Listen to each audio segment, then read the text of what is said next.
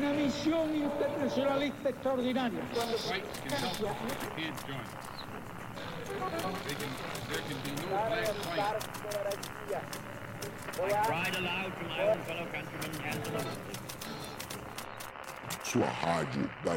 can't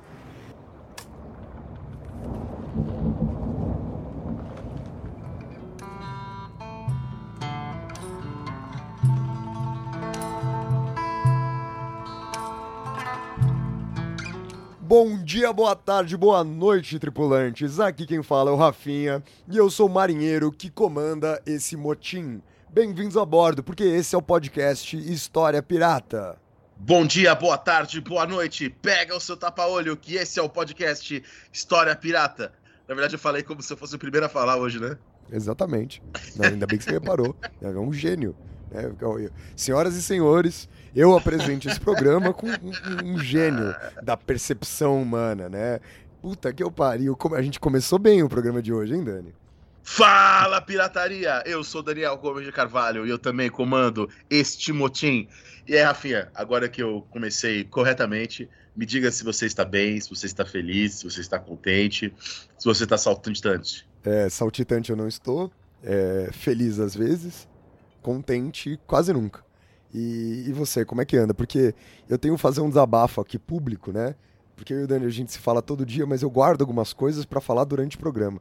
Pra, pra gente fazer, gerar um momento de tensão. Porque desde que o Dani virou um coordenador, ele tá chato pra caralho. A cada três coisas que ele me manda, 82 são ordem, né? Então, assim, você já virou a casaca, cara. Pelo amor de Deus, a cadeira de coordenador faz muito mal pras pessoas. Não, não, não, não é possível. Você, você quer falar sobre o quão chato você tá? A quantidade de ordem que você me dá? A quantidade de mensagem no imperativo que eu recebo no WhatsApp? Tem aquele texto do, do Sartre, né? Que o Sartre fala que a pessoa age, né? Que é, que a- que- acho que ele fala que é o garçom, né? Trabalha muito tempo como garçom, aí no dia a dia ele começa também a agir como garçom nas suas maneiras, né? Nos seus gestos. Talvez seja isso que esteja acontecendo comigo. Eu estou virando a minha profissão. Porém, falta apenas um ano e quatro meses para acabar a minha coordenação. Daqui um ano e quatro meses eu volto normal. Tem aquele outro texto, é, eu não lembro exatamente de quem foi a autoria, que ele diz: Vai se fuder você, coordenador, para de encher a caralha do meu saco. E, ô coordenador, apresenta aí, coordena essa bagunça e apresenta aqui quem tá com a gente, por favor, no barco aqui hoje. Eu vou apresentar as duas pessoas que estão aqui. Um deles aqui já é a terceira vez que ele participa do História Pirata. Então, assim, ele chega aqui no História Pirata, já abre a geladeira, já, já tira a meia, já coloca o pé sujo na- no sofá, na cama, já, enfim, não dá descarga. Ele já fica à vontade aqui no História Pirata. É o professor Marcos Oliveira, tá terminando agora o pós-doutorado dele lá na Unesp, né? E, enfim, estuda Gramsci, todo mundo já conhece ele. Dá um oi aí, Marcos. E aí, pessoal, bom dia, boa tarde, boa noite. E nada disso é verdade. Meus pés não são sujos. Bom, depois a gente vai tirar umas fotinhas e colocar lá no nosso Instagram do História Pirata. Não, jamais. É. Ninguém vê meu pé. O nosso segundo convidado, ele também já esteve presente aqui no História Pirata, no nosso programa sobre o governo de Fernando Collor. Ele foi um, pro- programa, aliás, muito bom, acho que foi um dos melhores, principalmente porque o Rafinha não estava, né? Então foi um programa mais elevado. E, e, bom, ele terminou agora, né? O mestrado dele lá na Unesp, é lá do canal da página Felipe do Forno. Dá um oi, pessoal, Felipe Araújo. Salve, salve, pirataria. É uma honra estar aqui novamente. E estou aqui representando hoje a cota do fã-clube dos, do, do História Pirata. A gente não decidiu ainda o nome que tem para isso. Mas estou muito feliz que minha cartinha na Xuxa foi selecionada novamente. Muito bom, muito bom. Sejam ambos muito bem-vindos aqui mais uma vez ao nosso navio. E Dani, é, você gostaria de contar pra gente? Repare que eu tô prolongando essa minha frase porque talvez o Dani esteja ocupado e eu não quero dar trabalho pro nosso editor. Aliás, eu não quero dar mais trabalho pro nosso editor, o Gabriel. Então, para ele não cortar o espaço vazio que vai ficar aqui, eu continuo enrolando, enrolando. E Dani, o que que você tem lido, né, além de Thomas Paine? Então, assim, não vale Thomas Paine. Falou Thomas Paine, perdeu. Cara, eu tenho lido com muita atenção é, o Thomas Paine, né? Inclusive eu já falei para os nossos ouvintes que eu que eu estava fazendo uma tradução, terminei já a tradução do Thomas Paine, e, e após essa tradução eu estava elaborando, eu terminei hoje, no dia que a gente está gravando esse episódio, eu estava elaborando uma introdução a essas traduções do Thomas Paine. Eu terminei essa introdução hoje, né? Já enviei para a editora, finalmente, finalmente encerrei essas traduções do Thomas Paine. É claro que depois vai ter as, as sugestões da editora tal, e eu devo publicar lá no ano que vem, 2023, se tudo correr bem, se tudo der certo, né? Se não, pelo menos a editora já me pagou direitinho. E é isso, tenho lido as grandes obras do Thomas Paine. E você, Marcão? Ou seja, você não tá lendo nada, né? Se você tá lendo só as grandes obras do Thomas Paine, não tá lendo porra É, nenhuma. cara, a, a inveja, ela é um, uma força muito presente nas sociedades humanas. Isso, é a inveja que você tem do Thomas Paine. Ô, Marcão, Ai, fala ai. aí o que você tá lendo aí. Se você estiver lendo uma coisa ruim, você inventa outra coisa aí que você tá lendo. Não, cara, no momento assim, no dia de hoje, eu não tô lendo absolutamente nada. Porque eu tô escrevendo. Então, quando eu escrevo, eu não leio. Então, eu paro de fazer tudo que eu tô fazendo, paro de ler tudo que eu tô lendo, porque aí eu vou escrever. Que eu me dedico só a escrever, né? Só que antes disso, eu tava de férias, né? Mês de julho eu tava de férias e tal. Eu tava lendo só sobre música. Inclusive, eu vou até fazer essa declaração pública também, que eu tô muito afim de mudar meu campo de pesquisa.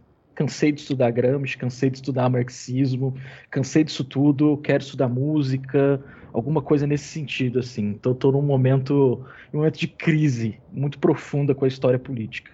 Então, então não estou lendo nada nesse momento. E você, Felipe, conta pra gente que, que você anda lendo por aí. Eu ando numa dobradinha, que justamente por causa da vida de professor, que você tem que ficar lendo assuntos variados para conseguir sustentar a aula, eu tô lendo um pedaço do, do livro do Dani, o da Revolução Francesa, para fazer minhas aulas pro oitavo e pro segundo ano. E Aí tô- sim. Olha, é propaganda. E ainda estou lendo também um que eu li na faculdade e movimentou muito o que eu entendo hoje das minhas filosofias de educação, que é sobre educação do Harry Brighthouse, da editora Unesp. O Brighthouse ele tem o dom de talvez ser um dos poucos liberais que falam bem sobre educação de um jeito que ele inclusive é, chega a ser quase antimercadológico, que é muito interessante ver nessa área aqui. E ele tem um papo muito legal sobre liberdade do aluno, liberdade individual, então tá eu fiz as pazes com o mundo da educação e tá sendo uma, uma leitura muito da hora. Muito bom, mano, muito bom. Você, Rafinha, o que você tá lendo aí? Cara, eu, eu, eu, assim como o Felipe, eu vou fazer um jabá, mas eu vou fazer um jabá de um livro maneiro, né? Porque eu recebi aqui da, da editora Contexto, aliás, Felipe, eu conheço outro liberal que gosta de falar para educação, mas depois a gente pode conversar sobre isso. Eu recebi aqui da, da editora Contexto um livro chamado Várias Faces da Independência, organizado por dois grandes professores lá da UNB que já estiveram aqui com a gente no História Pirata, né? Que é o Bruno Leal e o José Inaldo Chaves. Inclusive, além de ser organizado pelos dois, a gente também tem um texto aqui no livro da Neuma Brilhante, que também participou aqui. A Neuma, Dani, me corrige se eu estiver errado, é a primeira pessoa da UNB a participar do História Pirata ou o André veio antes da Neuma? Ela é a segunda, o André Honor foi o primeiro. O André veio antes, né?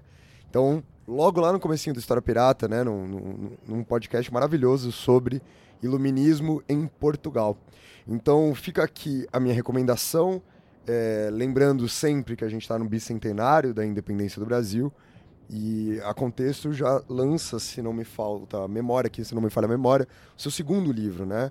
O primeiro vem justamente da coleção de livros do Dani, o escrito pelo professor Pimenta, e agora esse organizado pelo Bruno Leal e pelo José Hinaldo Chaves.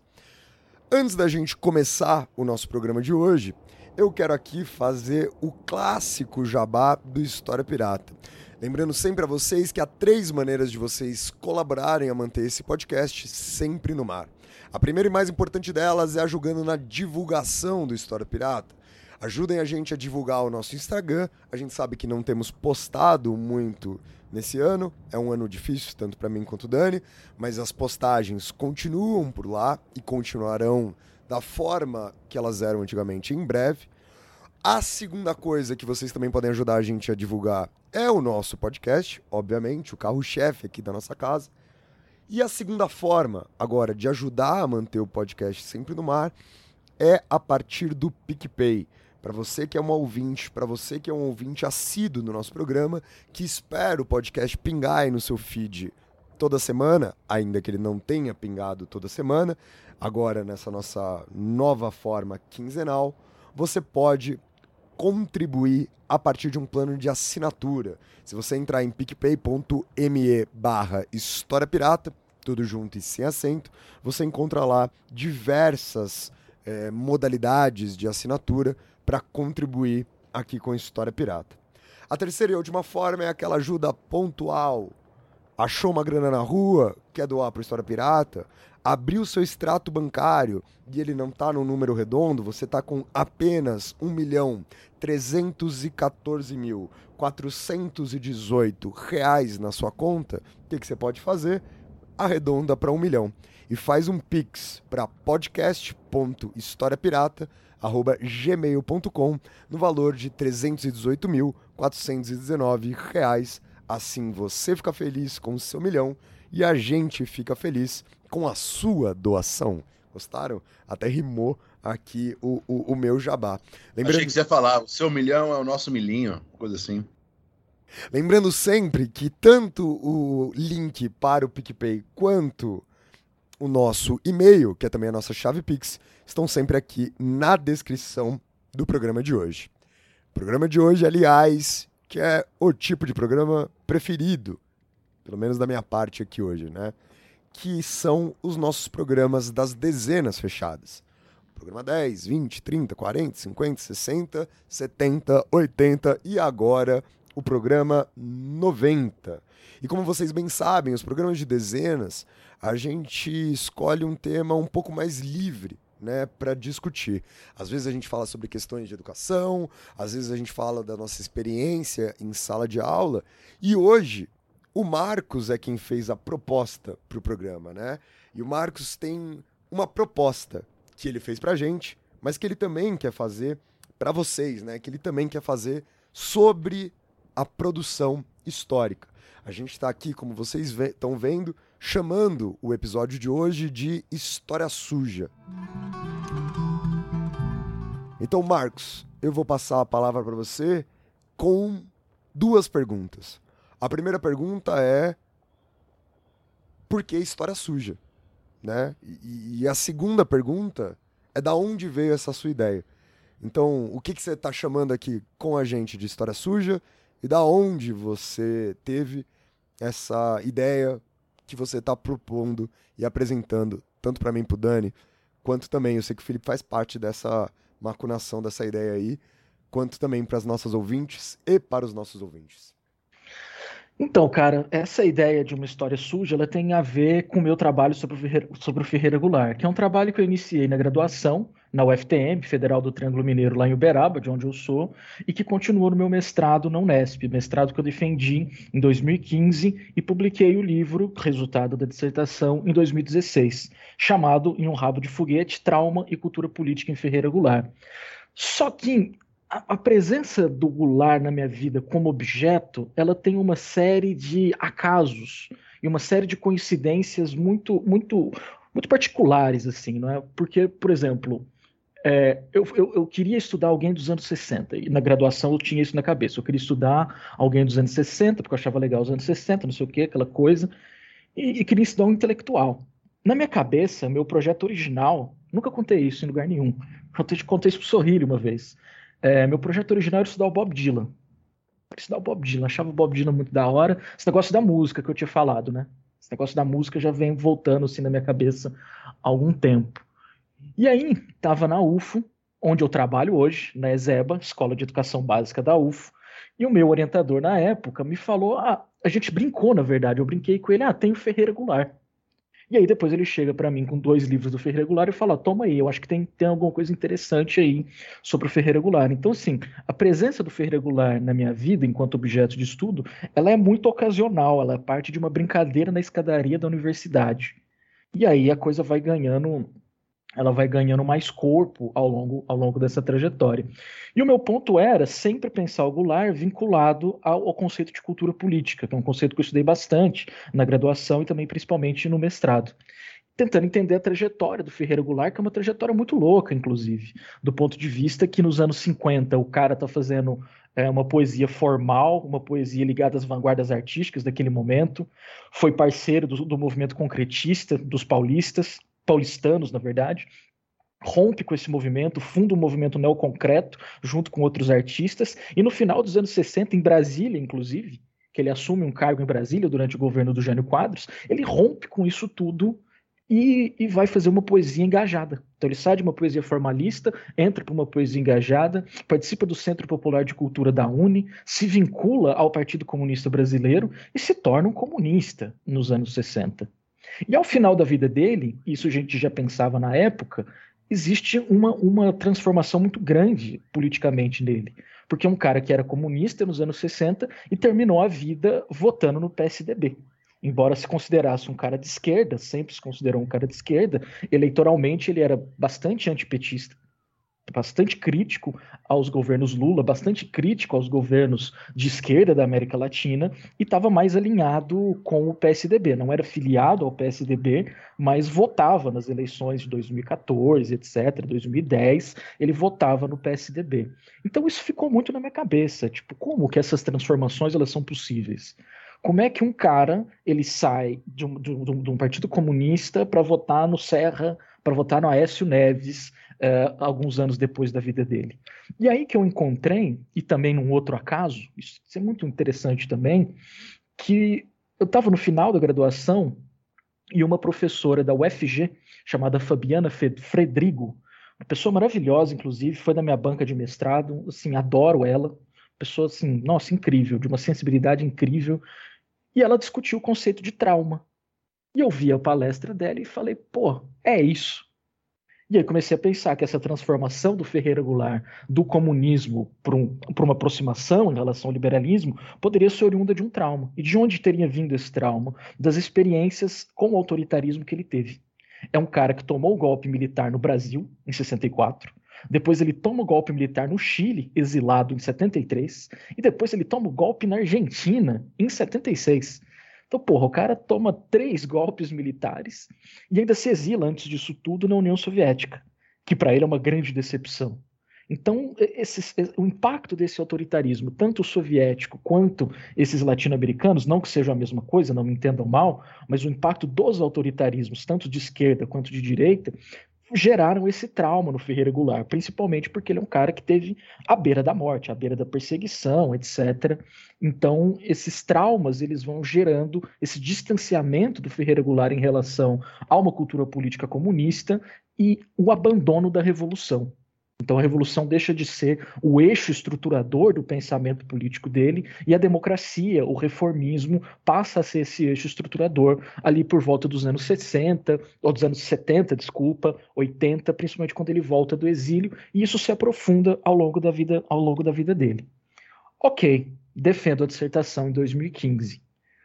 Um pouco antes da dissertação, eu trato eu trato como fonte, só para vocês entenderem essa história, eu trato como fonte uma narrativa dele de memória sobre o exílio que ele publicou em 98. E em 2015, duas, três semanas antes da minha defesa, ele publica uma autobiografia. Então, aí daí que começa a surgir uns starts na minha cabeça, no sentido de pensar a mobilidade desses objetos históricos e uma ameaça que a minha pesquisa sempre corria naquele momento. Uma ameaça de caducidade uma pesquisa pode caducar a qualquer momento. E ali, cara, eu já senti uma insegurança muito grande. Eu falei, puta merda, o cara tá publicando uma biografia dele duas semanas, três semanas antes de defender minha dissertação. E se ele tiver mudado tudo? E se ele tivesse, entre aspas, me desmentindo? Então era uma instabilidade muito grande. Para minha sorte, era tudo mais ou menos como ele já tinha dito em outras décadas. Não foi nada. Teve uma grande mudança assim dentro, dentro da perspectiva dele nesse, nessa autobiografia. E aí defendo, publico o livro em setembro de 2016 e o Ferreira Goulart morre em dezembro de 2016. E antes de morrer, o Ferreira Goulart escreve algumas crônicas que meio que desdizem aquilo que ele estava dizendo. Porque meu livro, o subtítulo é Trauma e Utopia em Ferreira Goulart. Porque, na, na, na, perspectiva que eu analisei, esse trauma ele é tão potente que ele é capaz de cancelar as expectativas utópicas do Ferreira Goulart. E uma crônica que ele publica na Folha de São Paulo, dia 13 de novembro de 2016, o livro lançado em setembro, ele diz: sem a utopia, a sociedade humana é inviável. Por, um dos últimos textos dele.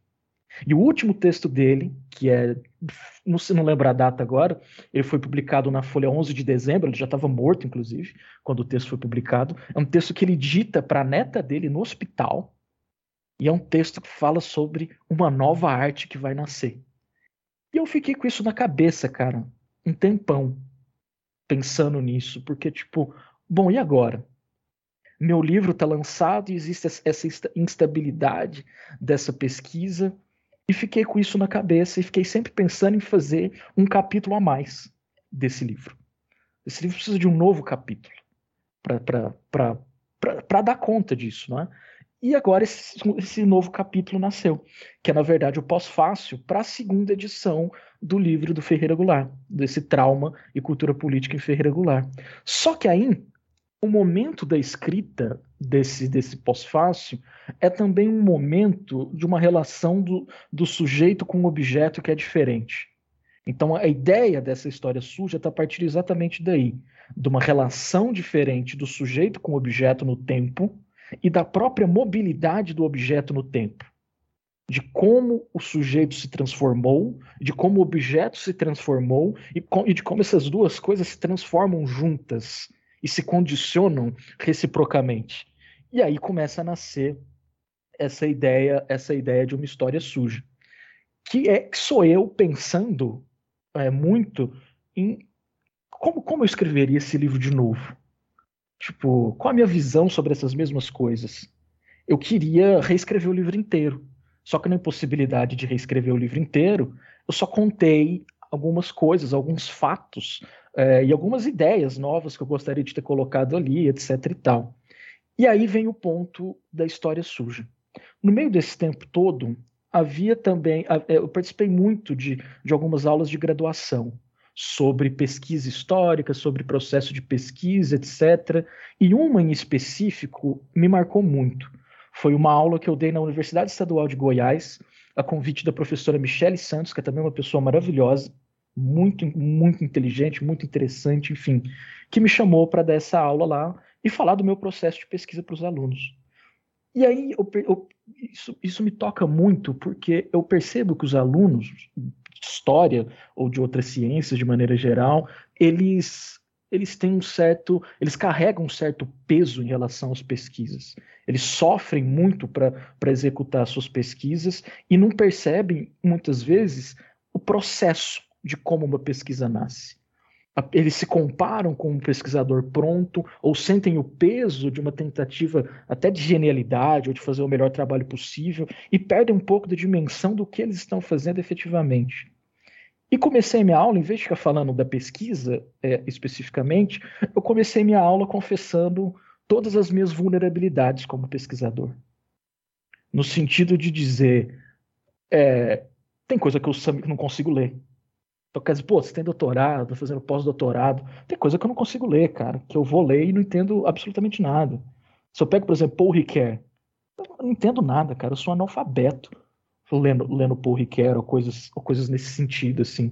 Então, confessei isso, confessei da minha capacidade de leitura, das dificuldades da escrita, dos problemas de ansiedade que eu tenho, e principalmente jogando a ideia de que não existe historiador completo e professor completo. E aí entra, ah, daí que surge essa ideia de história suja.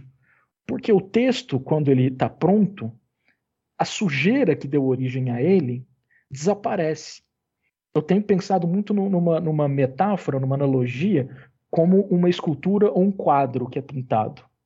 A tinta que escorreu do quadro, que pingou no chão, as, as, os fragmentos de mármore que saíram da escultura não estão presentes nessa escultura. Quer dizer, estão, mas implicitamente então, a ideia dessa história suja é explorar, é, é, dentro dos textos, uma certa vulnerabilidade do autor, uma certa processualidade é, do, do, processo de pesquisa, do processo de escrita, para que as pessoas é, percebam a humanidade desse autor.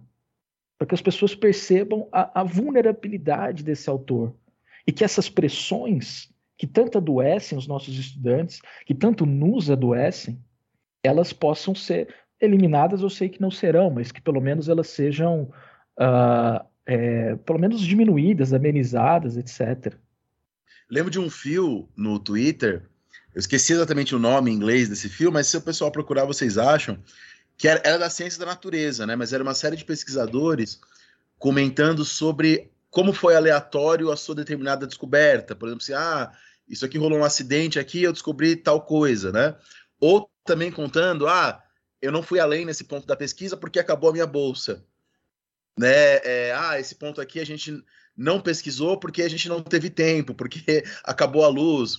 Ou nesse ponto aqui a gente acabou encontrando por acaso, né? E eu consigo pensar mesmo na minha, na minha própria tese de doutorado. Da, lembro que uma das ideias que eu tive ali na discussão sobre liberalismo, inclusive, eu estava num ônibus indo encontrar uma ex-namorada em Ribeirão Preto, e aí, por acaso, eu, eu, caí numa página lá e tive uma ideia, a partir de um texto sobre Stuart Mill, né? E, e meio que adaptei aquela ideia, repensei, e a partir daquilo me inspirei para pensar o Thomas Paine, né? É, por exemplo. E outra coisa interessante é, na minha própria tese, eu cito dois textos do Paine: A Escravidão na América e um texto que ele teria escrito sobre as mulheres. E, e, e, e eu usei as obras do, completas do Thomas Paine, editadas lá pelo Philip Foner. E atualmente existe né, uma sociedade internacional Thomas Paine, lá na Pensilvânia, evidentemente eu faço parte, e, e essa sociedade está organizando, em conjunto com historiadores do mundo inteiro, novas edições de obras completas de Paine e uma série de pesquisas. E foi descoberto que esses dois textos não são do Paine.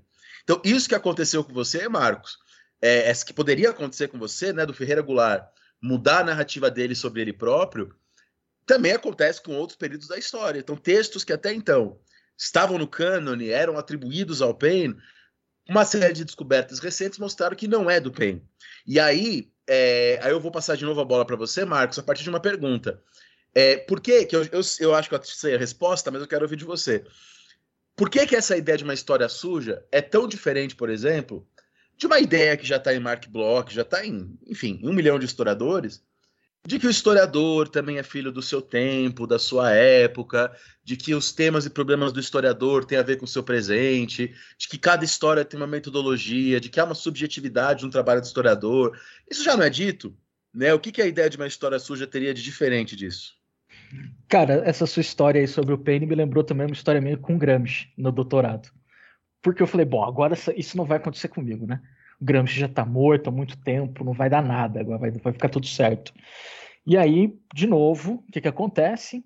Quando eu começo a escrever a tese em 2016, Gramsci era um ilustre desconhecido do público brasileiro, não se falava muito em doutrinação gramsciana, etc. E quando eu termino a tese, eu defendo a tese 14 de novembro de 2018, pouco depois do segundo turno das eleições que elegeu Bolsonaro. Então Gramsci já estava nessa da doutrinação, Olavo de Carvalho. E aí, resultado, fui publicar o livro em 2020 e já tem um pós-fácil. no livro. Sabe, eu acabei de escrever um negócio, já tenho que fazer um pós-fácil, entende? Então, é isso, né? Os objetos.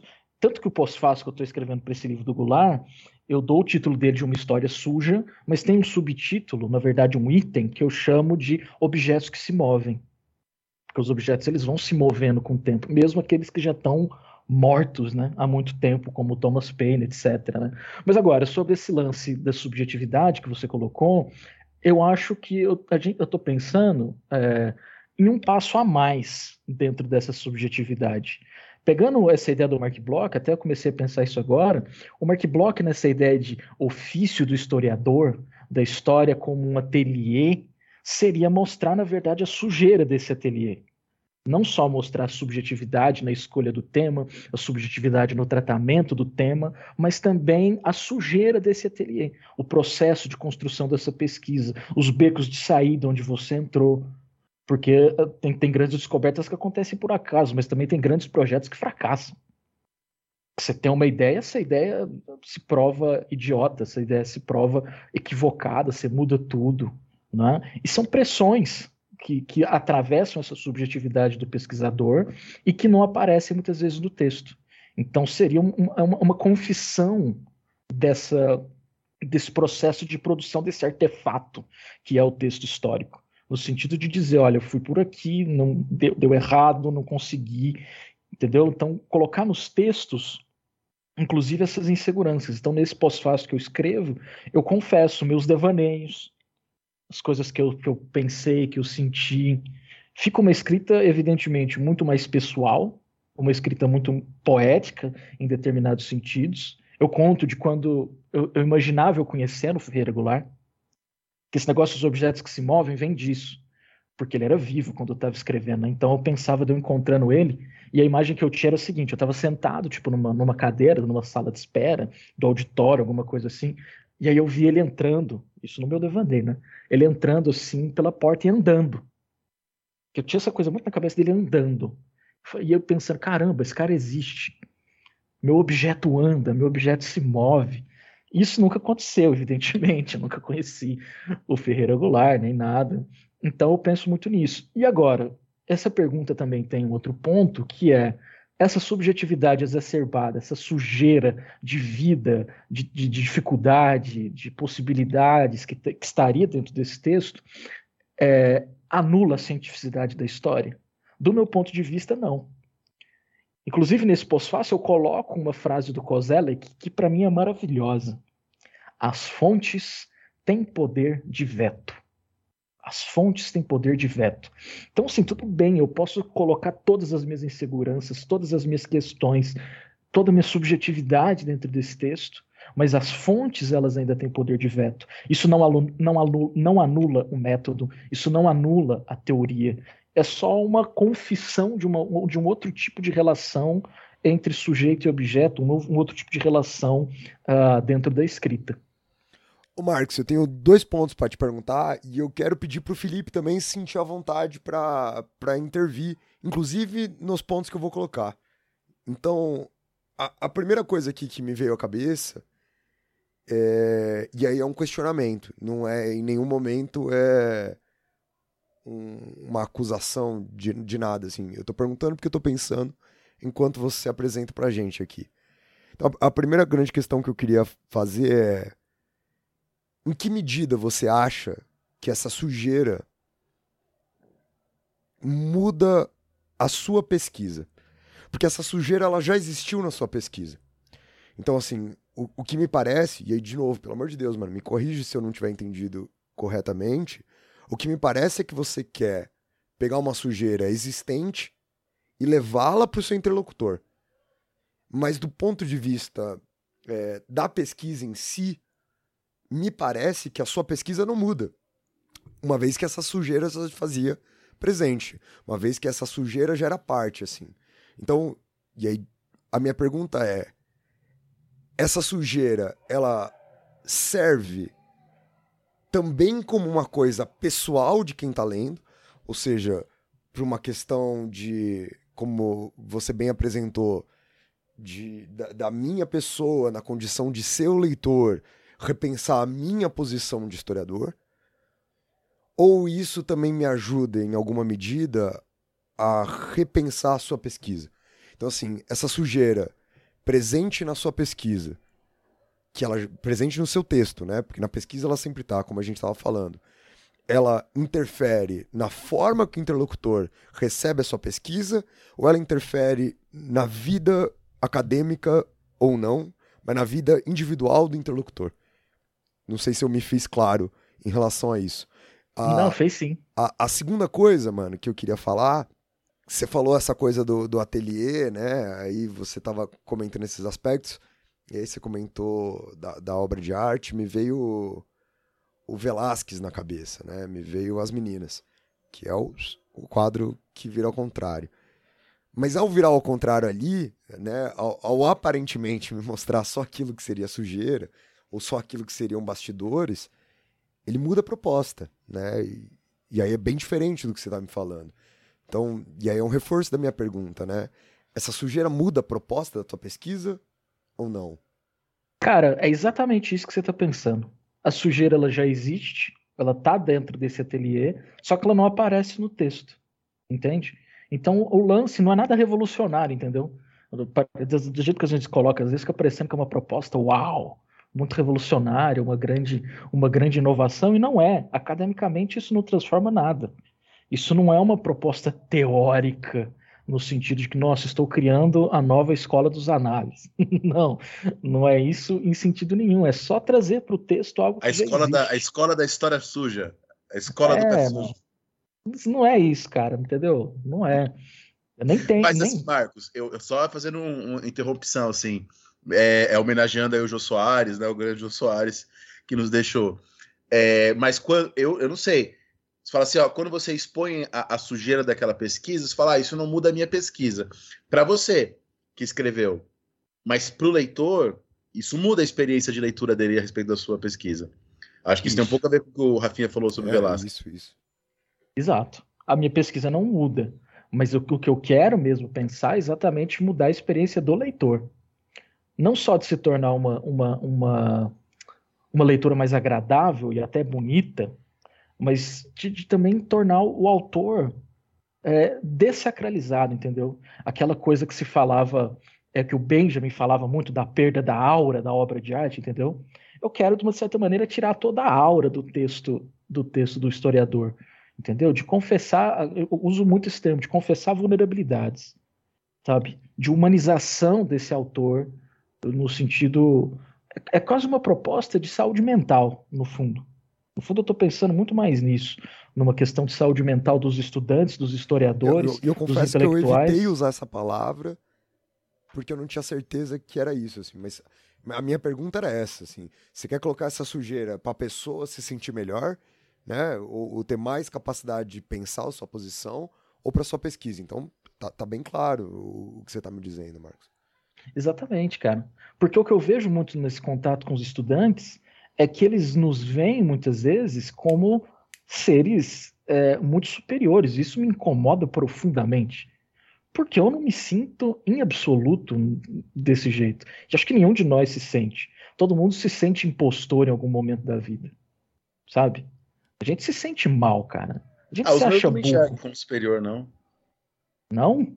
Não, pô, tem, tem aluno meu que faz bullying comigo. Ah. Mas é porque você já tem uma relação mais próxima com você. É, não, eu tô brincando, é brincadeira. Agora, o, o- o- concordo com você. o nosso querido ouvinte, nossa querida ouvinte, entendeu? Falando, nossa, o Dani, pô, Rafinha, não, não sei o quê. Entendeu? Eu sou Pô, um o Jonathan- Eu, eu, eu, Não, eu, eu mal diploma eu quero- tenho. E eu quero pegar esse gancho aqui, porque eu acho que essa é uma coisa interessante, porque eu venho de uma geração diferente do, de vocês três que estão aqui. Então, eu, é uma coisa interessante. Quando Chamou eu a gente de velho. É, é um, Chamou é a gente de programa, velho é um programa É, sobre não, saúde cara. mental. A gente tá falando sobre a importância dos intelectores se sentirem melhor. E você chamou É. de velho, na cara dura. Assim. Que Isso Gera- gente- Geração é 25 anos. É. A gente é só dois anos mais velho que você. Que delícia. E Não, assim, o forno, quantos anos? É 23 que você tem, forno? amanhã eu vou fazer 25. Olha aí, já tá ficando velho Eu já também. também. Então não são só dois anos, né? Mas tudo bem, mas ainda não é, É. a geração. É a mesma A geração. decadência, a cara. Lida com decadência já está anunciada aí, viu?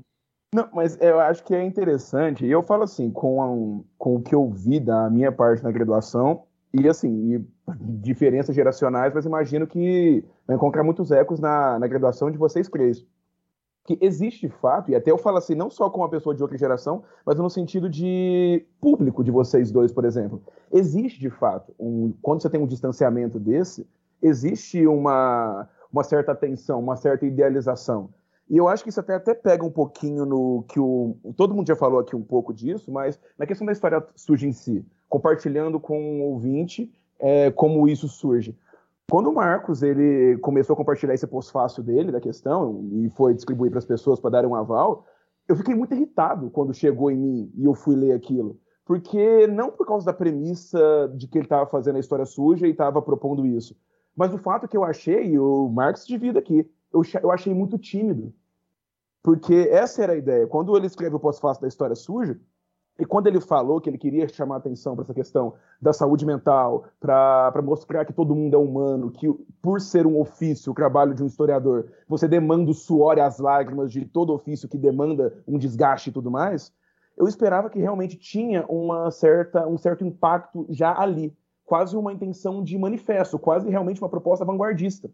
E aí é interessante. Aí quando eu fui reclamar disso para o Marcos, E aí é interessante ver isso, porque isso aqui que a gente tá- já está conversando já é o fazer desse, dessa conversa, do fazer histórico da pesquisa e da comunicação que acontece entre pesquisadores.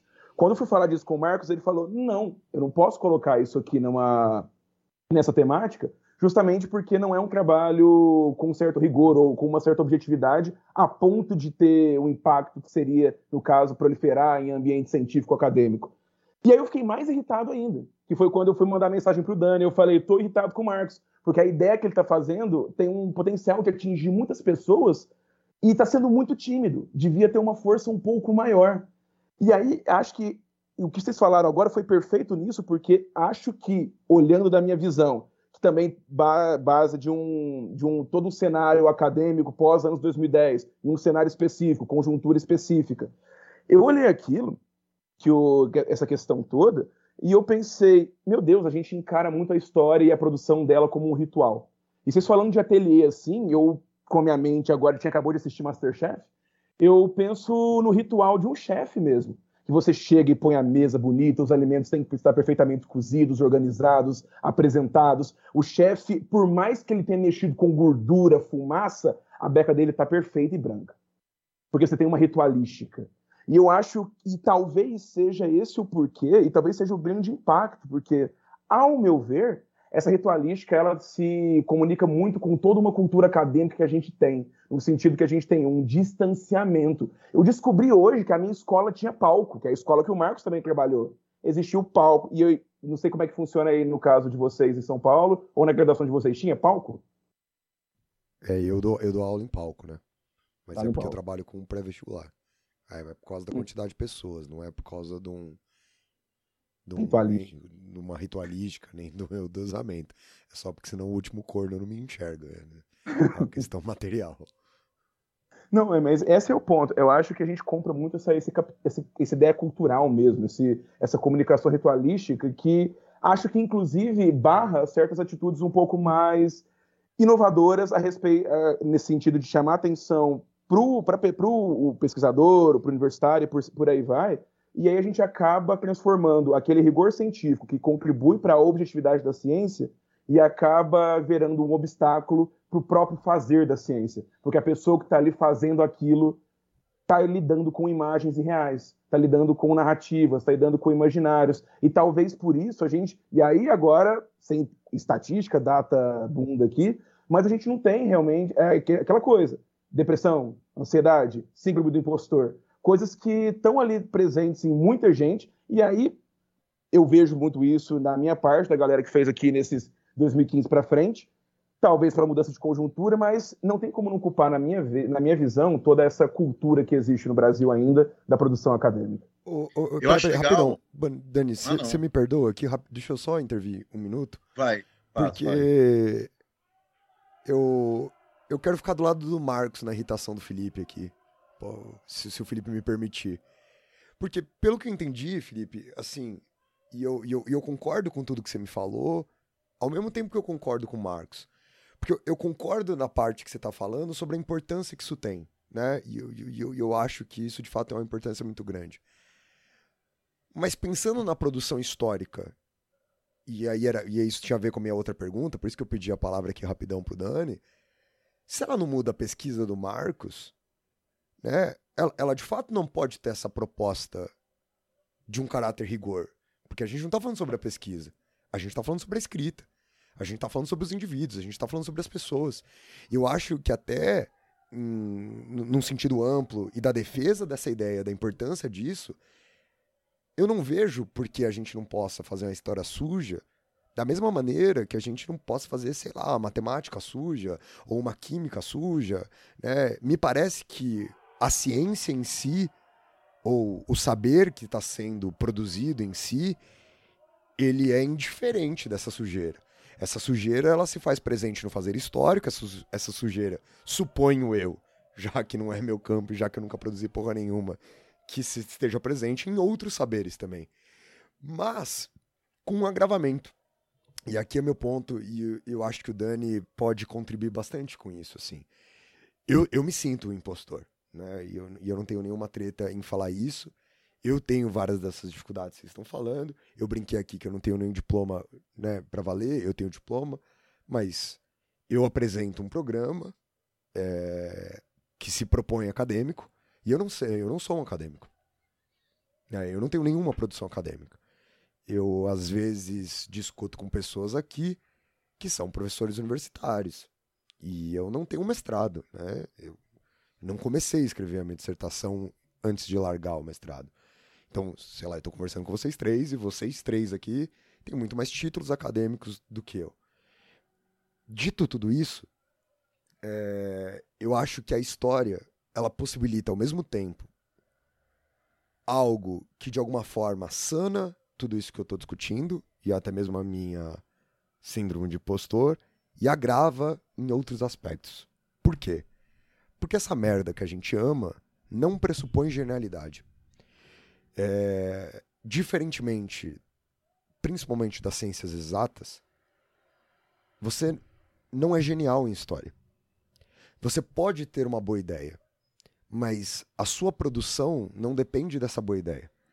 A nossa produção depende de acúmulo.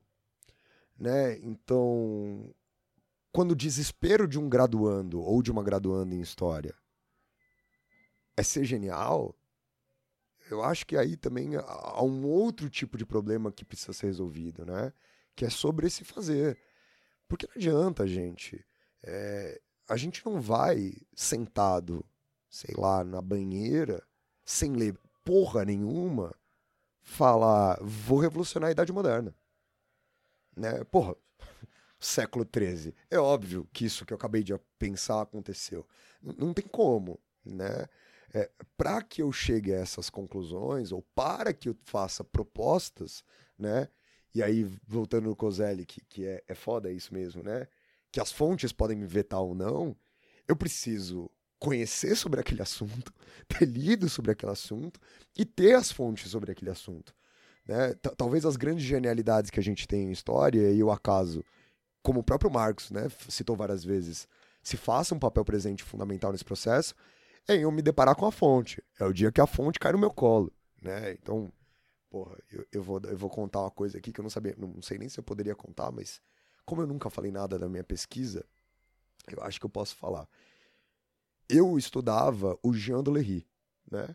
E eu prestei o mestrado na USP e eu não conhecia um, ninguém para me orientar. Então eu fui designado para um orientador X. Uma pessoa que eu não conhecia, pessoa que eu não, não conhecia nem pessoalmente, nem academicamente.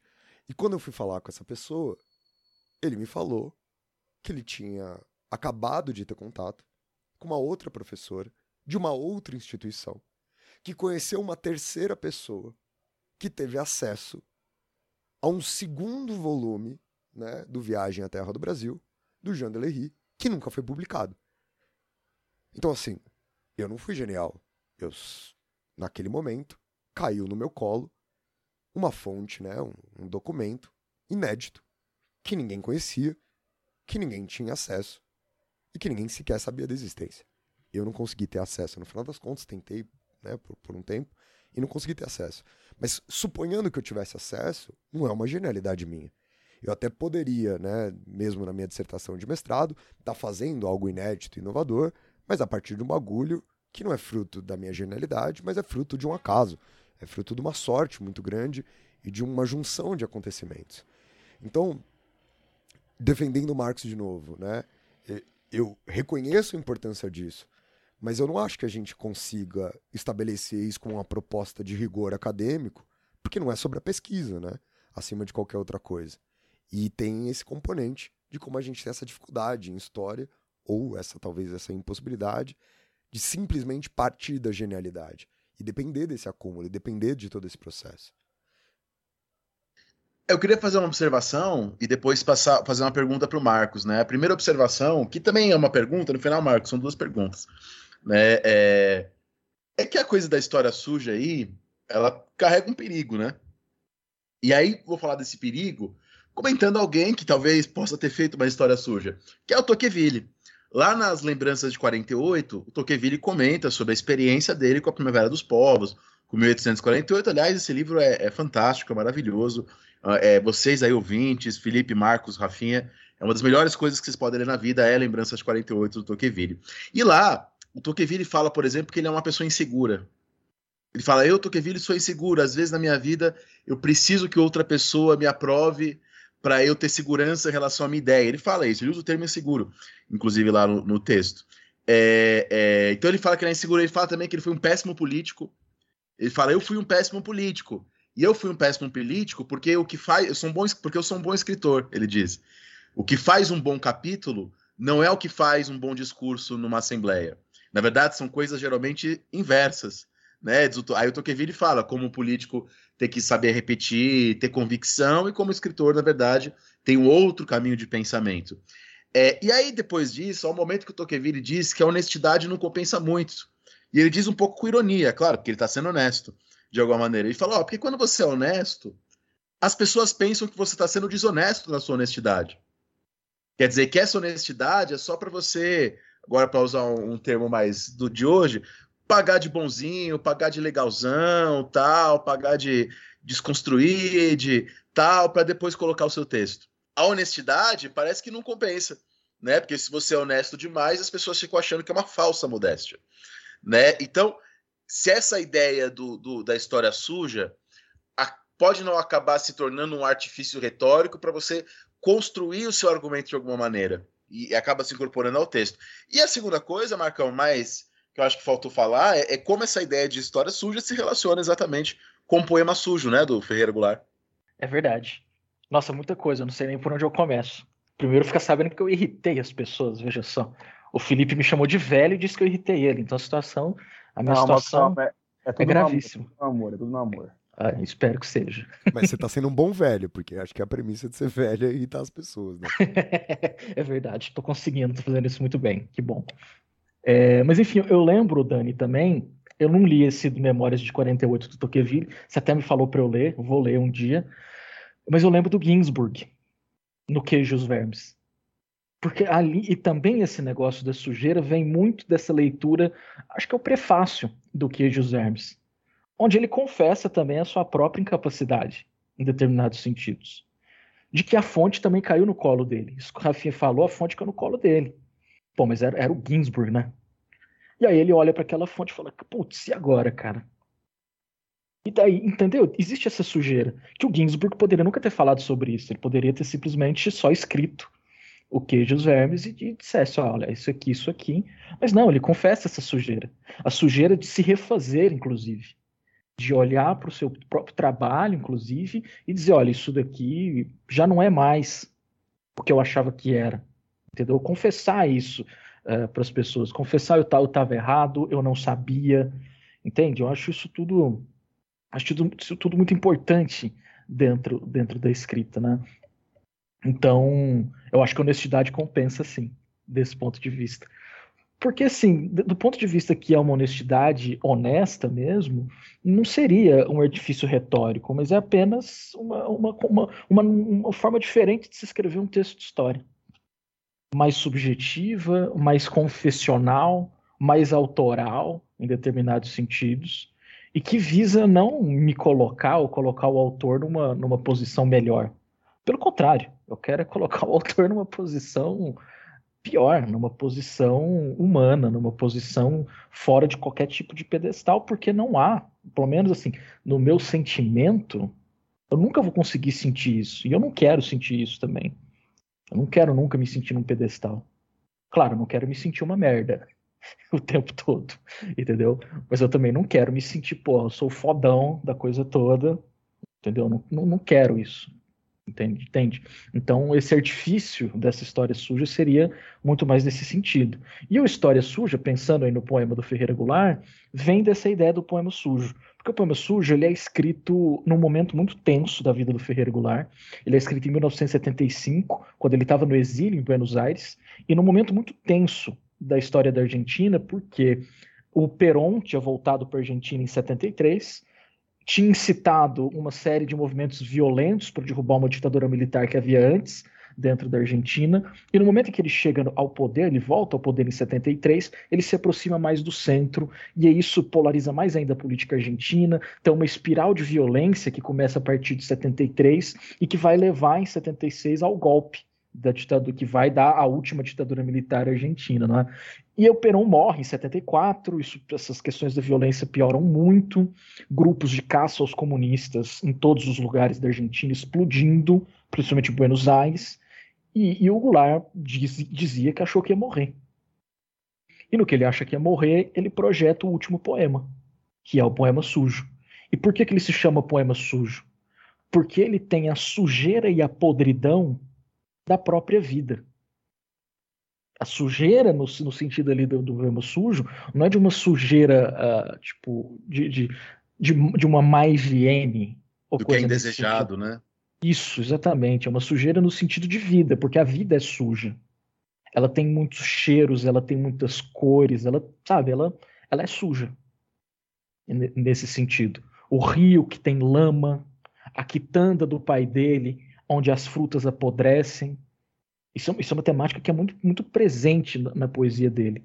Essa passagem do tempo, do apodrecimento, da sujeira da vida, inclusive sexualmente falando. Ele trata também dessa sujeira. Então é muito, muito daí que eu peguei essa ideia de uma história suja. Pensei no Ginsburg, pensei no Ferreira Goulart, para começar a propor isso. Então, assim, tem, a gente tem que deixar claro para o nosso querido ouvinte, querida ouvinte, é, que, que tudo isso é uma exploração. Aliás, o que eu estou curtindo nessa, nesse nosso podcast é que ele é muito diferente dos outros dois que eu participei.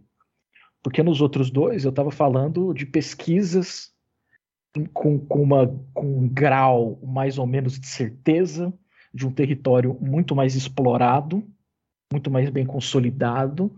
E aqui a gente está falando de uma hipótese que surgiu esses dias, que virou um texto e que agora está virando esse podcast aqui. E que está trazendo questões, as, irritações, inclusive, fazem parte de uma história suja. Então, de uma certa maneira, esse é um podcast sujo. Que a gente está criando essas coisas aqui. Entendeu? Muitas das coisas que vocês estão me perguntando, nada disso foi ensaiado, inclusive, né? É freestyle total. Então eu não fazia ideia dessas perguntas que iam surgir aqui, das críticas que iam surgir aqui. Então é, é isso, é o, é o, processo, é o fazer-se da coisa. Um, um, outro exemplo de, um, de como esse fazer às vezes é permeado por aleatoriedades, né? É, aleatoriedades, né? É, eu estava terminando de escrever o, o, meu livro, que lançou na Contexto agora, e o Felipe está lendo, e eu me lembro de uma. que eu estava escrevendo uma parte ali a respeito do culto ao Ser Supremo. Né? E, enfim, eu tentei ler tudo que tinha de novo, enfim, me atualizar, o máximo de coisas tal, mas evidentemente a quantidade de coisas escritas sobre a Revolução Francesa é muito grande, não dá para nenhum ser humano individualmente ler tudo. Tá? É humanamente impossível. Tamanha quantidade de coisas aí que existe. E aí tinha de fato uma coisa que tinha me passado, né? Que é que a noção de culto no século XVIII tinha um outro significado. A palavra culto mesmo em francês, culte, né? E, e culto ali tinha muito, tem muito mais a ver com celebração do que com a questão do culto religioso, que é o significado nosso da palavra culto, né? Isso tinha me passado desapercebido e, e enfim, e eu quase por pouco, né? Não, não, não deixei isso passar no livro. E aí, enfim, eu acabei vendo por acaso, uma discussão de professores franceses a respeito desse tema, e um deles reforçou: ó, nunca existiu na França, na época dos jacobinos, um culto deísta estatal. Né, como a gente projeta hoje, como às vezes parece. Não houve lá um, uma lei de Estado instituindo o deísmo feita por Robespierre, isso nunca aconteceu. Culto ali tem um outro significado, é uma outra discussão. Né? Então, assim, é mais, só queria dar mais esse exemplo que eu me lembrei, dessa sujeira que perpassa aí as nossas pesquisas, né?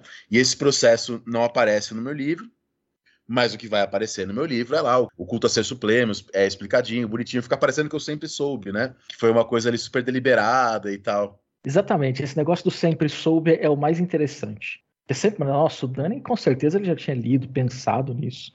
Mas não, cara, e, e, e eu posso, posso fazer uma, uma confidência do nosso encontro no, no, no, é o Be como é que é, é, o restaurante lá que o Renato Russo ia?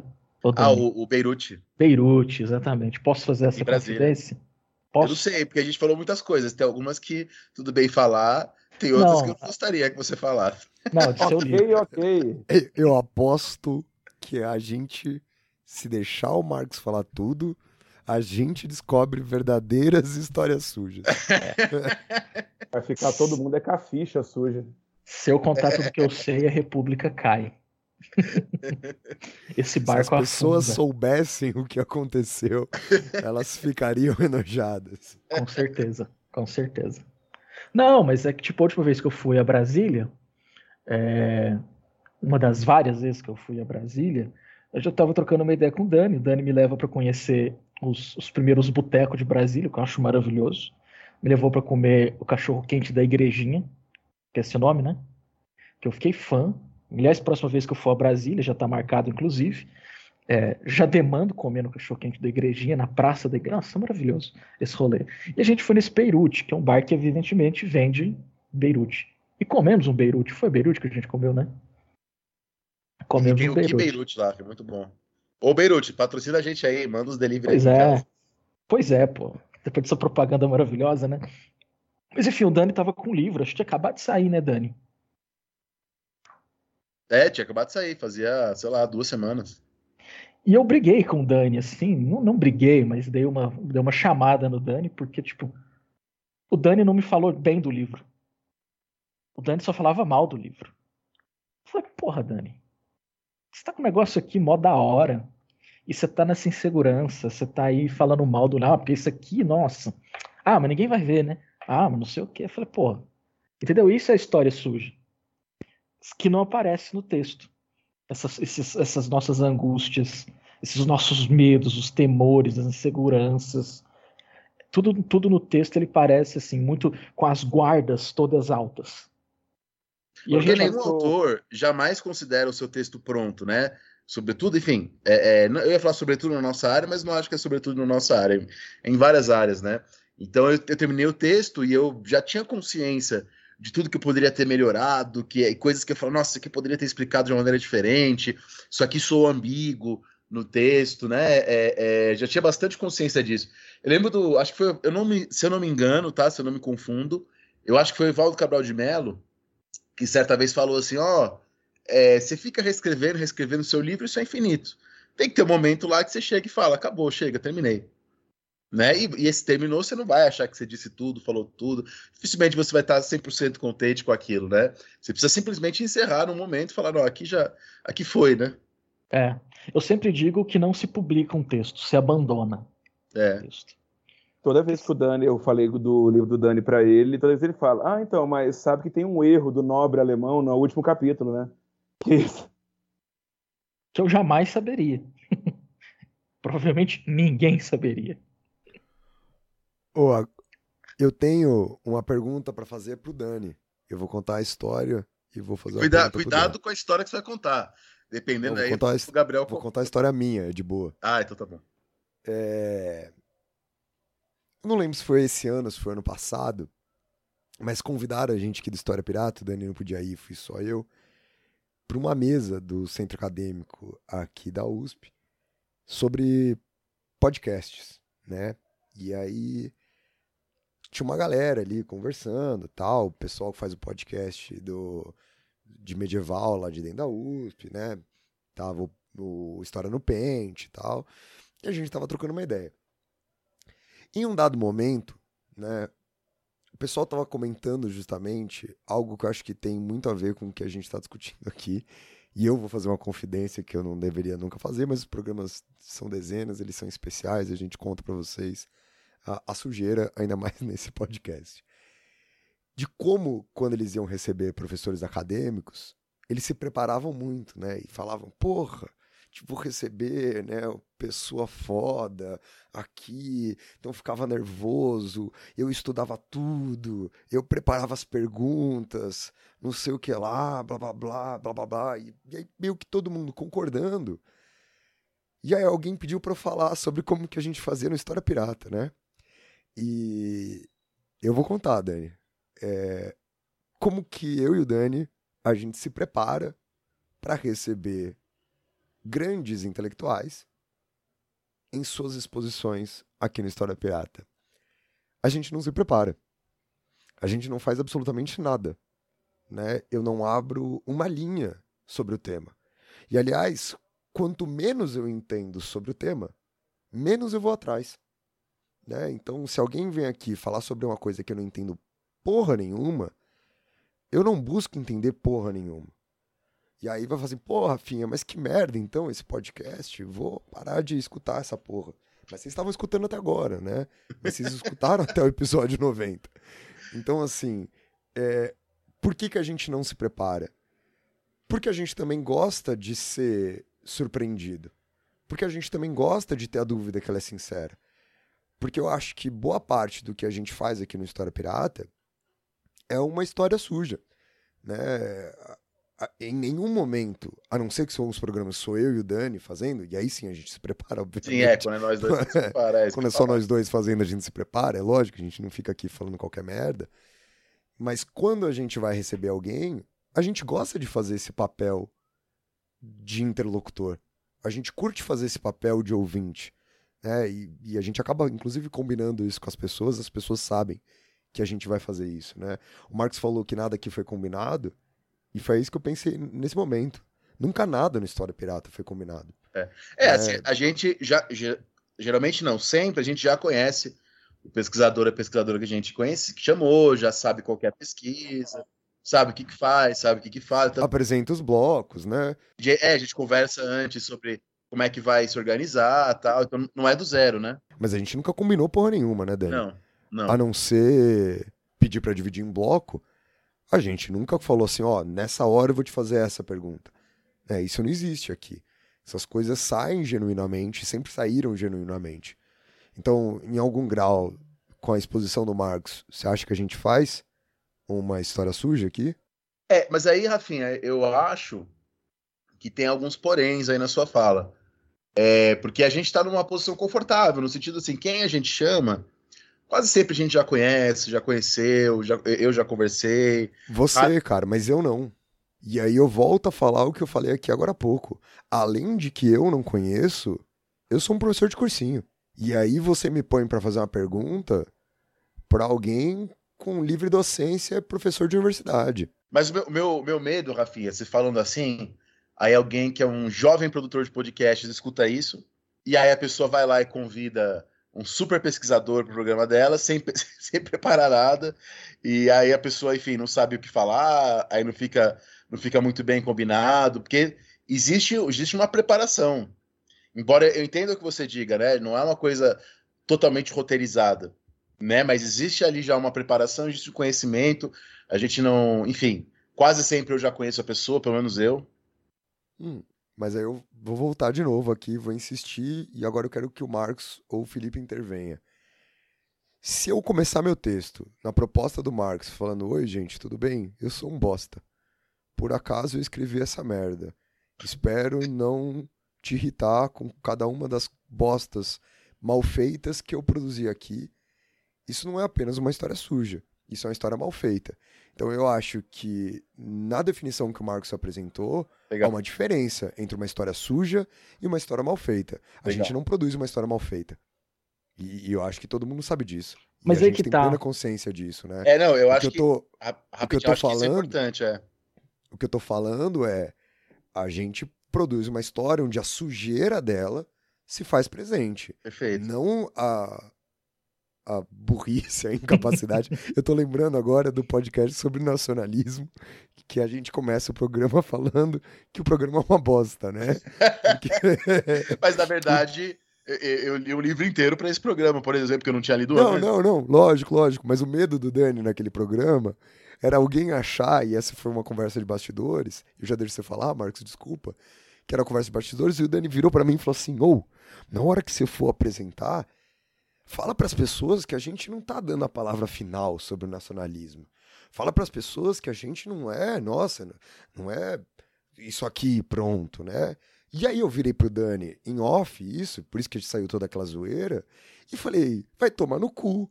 Né, esse é óbvio que esse não é o programa definitivo. Assim como nenhuma das coisas que a gente gravou até agora é um programa inquestionável ou a última produção sobre aquilo, né? Então, a gente reconhece os limites do nosso trabalho, mas a gente sabe que o nosso trabalho é bem feito.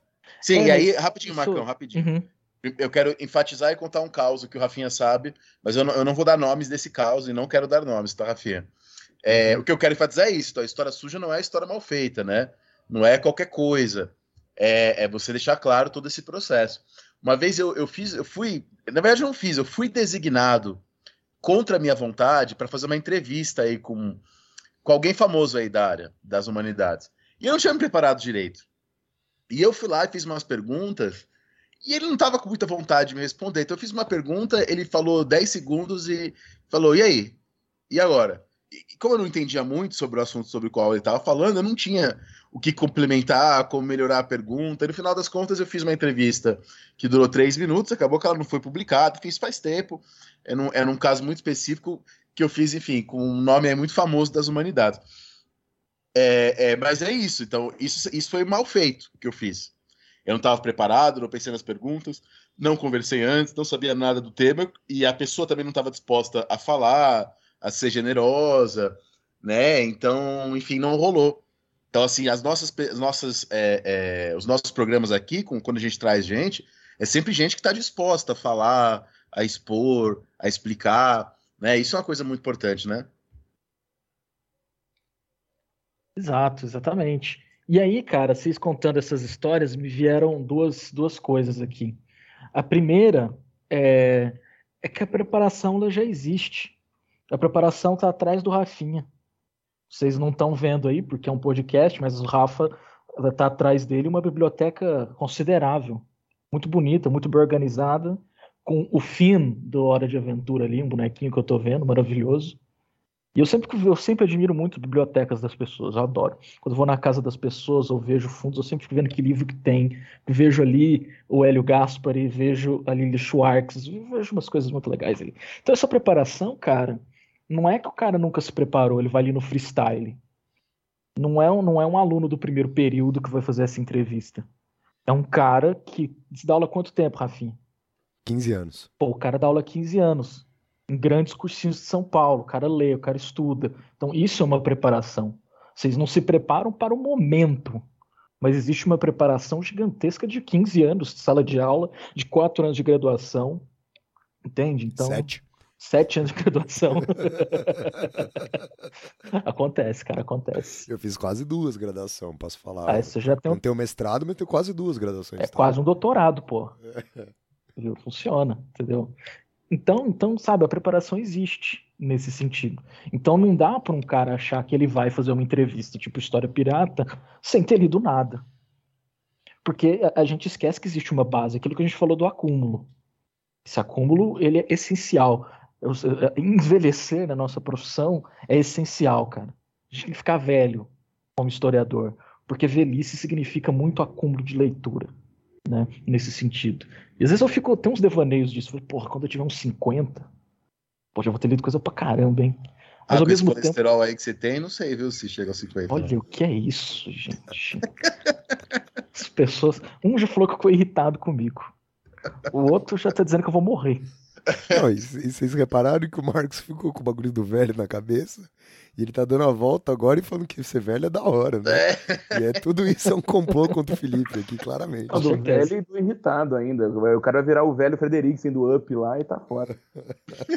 Olha, cara, em termos de não sair de casa, eu já tô, já tô lá, hein? Estou bem perto. Mas enfim, e a segunda coisa, cara, desse caos que o Dani conta, e que, que o Rafinha contou, na verdade, Cara, é a insegurança e o medo que a gente tem de um julgamento gigantesco. Ah, isso sim. Sabe? Cara, quando eu fui fazer meu perfil no Instagram, aliás, me sigam lá, arroba MarcosFSOliveira, Marcos com U. É, cara, para eu postar um negócio, era um inferno, cara. Porque eu só pensava naquilo que o Dani pensou no livro dele da Revolução Francesa. Eu só pensava nas arestas. Eu só pensava no que estava incompleto, eu não conseguia pensar no que eu fiz. Eu só conseguia pensar no que eu não fiz. E, cara, era um post no Instagram, não tinha como eu fazer uma tese de doutorado num post do Instagram. Mas eu morria de medo do cara falar, não, porque existe uma bibliografia nesse sentido, porque existe uma questão que você não explorou aqui. Até eu conseguir me livrar disso, cara. E até hoje ainda tenho isso. Eu fiz um post sobre o Clube da Luta, e uma análise sobre o Walter Benjamin, do, quer dizer, não sobre o Walter Benjamin, uma análise do Clube da Luta a partir do Walter Benjamin, que eu quase não postei, cara. Que eu falei, putz, isso aqui tá muito ousado. Pô, como é que eu vou falar de Walter Benjamin, Clube da Luta, pai? Falei, ah, quer saber? se foda, vai, vai. Se criticar, criticou, se não, tudo bem também. Entende? Então a história suja também essa história que é sempre transpassada por um medo, por uma insegurança, por essa, por, por essa angústia que ameaça o nosso texto de sempre morrer. Sabe? O nosso trabalho está sempre assim, no fio da navalha, o tempo todo. É uma insegurança que imobiliza, né? E talvez a história suja seja uma tentativa de uma insegurança que não imobilize, né? De uma insegurança que, na verdade, esclareça e, e garanta a abertura desse texto à pesquisa, ao debate, né? É que você aceite, entendeu? E que essa segurança seja aceitável pelo, pela pessoa que escreve, pela pessoa que lê, e que ela não paralise, e que ela, sabe, que essa insegurança seja em certa medida acolhida e que isso diminua as pressões que a gente tem dentro da universidade para escrever um texto, porque as pessoas travam, cara. As pessoas assim, já vi Ô, Marcos, mas olha que legal, cara, você acabou de mudar a resposta para a primeira pergunta que eu te fiz, né? Porque a primeira pergunta que eu te fiz foi se essa história suja servia para o interlocutor ou para sua pesquisa. E você me respondeu lá atrás que ela servia para o leitor, né? Para a leitora, para o interlocutor. E agora o que você está me dizendo, e eu concordo contigo, né? Eu só estou apontando essa mudança ao longo da conversa, que a existência dessa história suja, que a prática dessa história suja, pode fazer com que uma pesquisa seja publicada. Pode ser a diferença entre você querer publicar aquilo ou não pode ser a diferença entre você, o pesquisador, continuar pesquisando ou não, né? Então, justo. Ela é, é, está me falando que ela muda as duas pontas agora. Ela ainda talvez não mude o teor da pesquisa, mas ela pode fazer a pesquisa existir. É verdade. Você falando assim, eu não tinha pensado exatamente por esse ponto. E talvez De... seja. Perdão, Marcos, cortei. Não, pode falar, mano. Não, é porque nessas falas que estão falando, eu só consigo pensar, tipo assim, é, em um momento que geralmente é o que criava muita gente, que é a qualificação, que talvez seja um momento que a gente seja mais sujo de todos, que é também o fazer do historiador, a qualificação em tese é para você ver se tem as ferramentas e habilidades, geralmente sai de lá mal, sai de lá humilhado, sai de lá triste. Se você achava que você era um impostor, você lá tem certeza. Então, assim, é, talvez seja um momento mais chafurdado na lama, e aí eu compartilho a minha coisa. Na minha banca de qualificação, falaram que meu, minha, a minha pesquisa sobre o Collor estava virando quase uma, uma, um culto a ele e que estava parecendo que eu era um dos biógrafos do Hitler ou do Médici. Você não fala isso para um mestrando. Você não fala isso numa qualificação. Que você isso, cara? Essa parte você não me contou, não, mano. Ah, foi justamente essa. Eu não vou expor nomes para preservar a ética do mundo, mas foi, justamente isso. Sua, sua campanha, do, sua pesquisa do Collor está parecendo um pouco a mais no sentido de deixar muito parcial a ele, não muda muito de quem fazia propaganda pro Médici e pro Hitler. A pessoa achou de bom tom na minha banca achar que minha produção podia ser comparada a esse tipo de coisa. Então, assim, talvez aí eu acho que tá.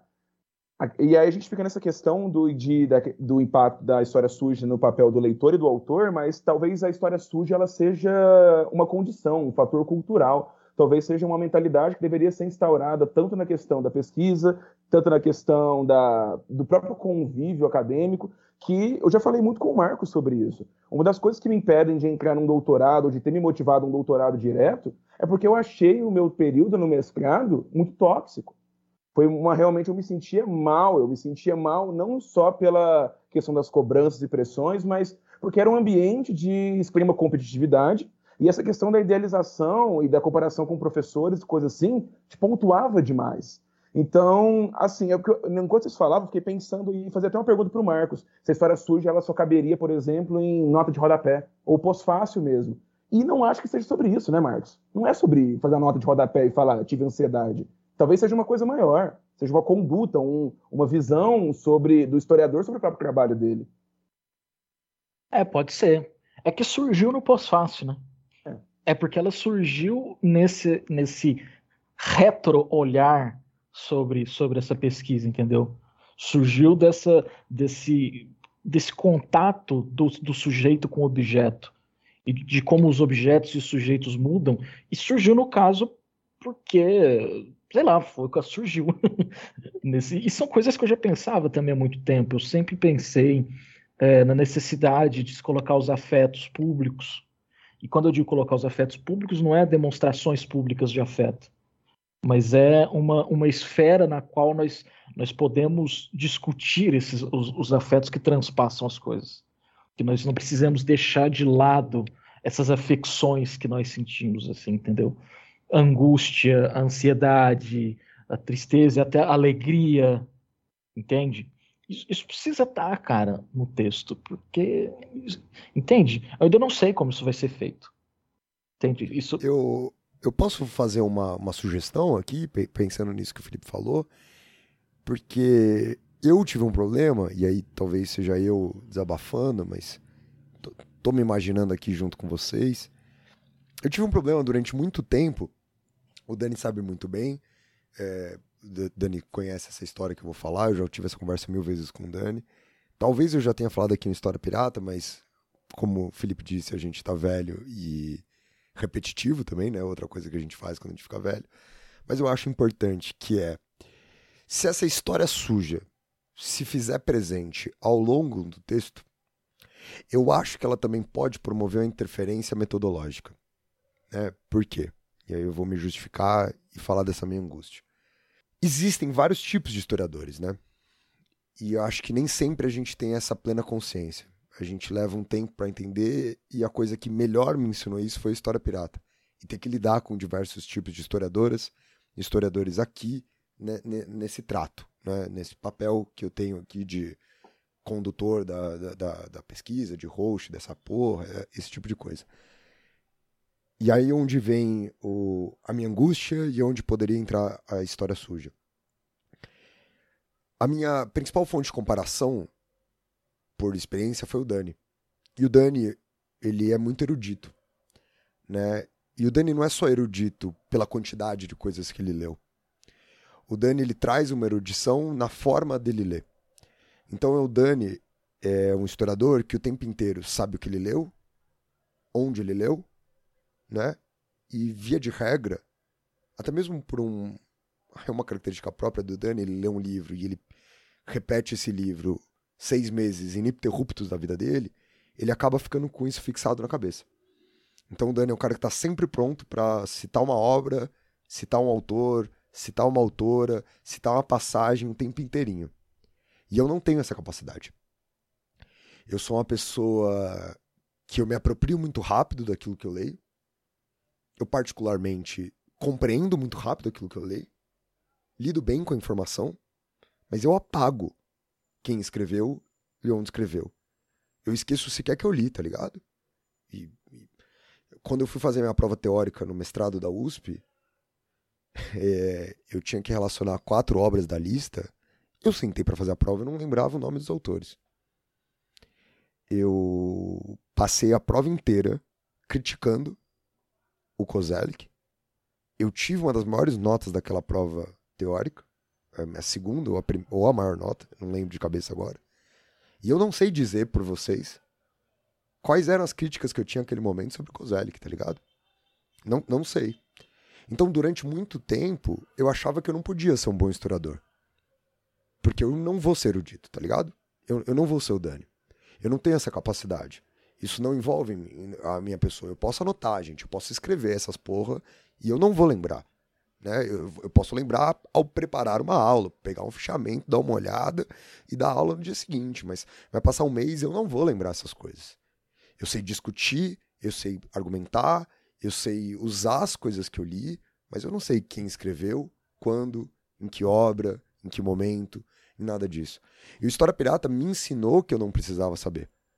Porque várias das pessoas que participam aqui dos programas não são eruditas como o Dani. E isso não é uma crítica a elas. Assim como chamar o Dani de erudito não é um elogio. Mas é a, é, é a clara certeza do que ser historiador não é sinônimo de ser erudito. De que há várias formas de ser historiador. Há várias formas de se produzir história.